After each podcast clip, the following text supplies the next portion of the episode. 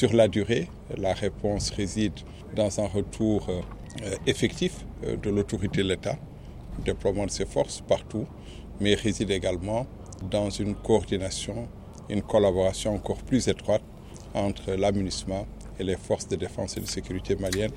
Et c'était l'objet de la réunion que j'ai eue ce matin à Sévarine avec le Com Théâtre des FAMA.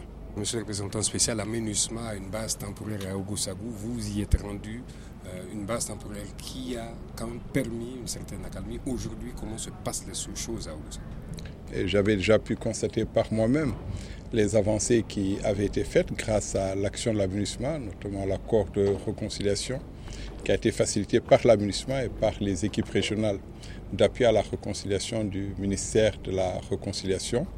J'avais également pu constater par moi-même l'impact positif de la présence du contingent sénégalais dans la zone. Aujourd'hui, je voulais à la fois réitérer ma reconnaissance aux soldats sénégalais pour tout le travail qu'ils font sur place. Je me dois de dire que le calme persiste, règne dans cette zone, mais la réconciliation reste fragile. C'est un processus long et qui demande beaucoup de persévérance et c'était tout le sens du message que j'ai partagé avec les communautés locales dont j'ai vu les représentants, les exhortant à persévérer dans les efforts qui ont été engagés et les assurant de l'appui continu de l'aménagement.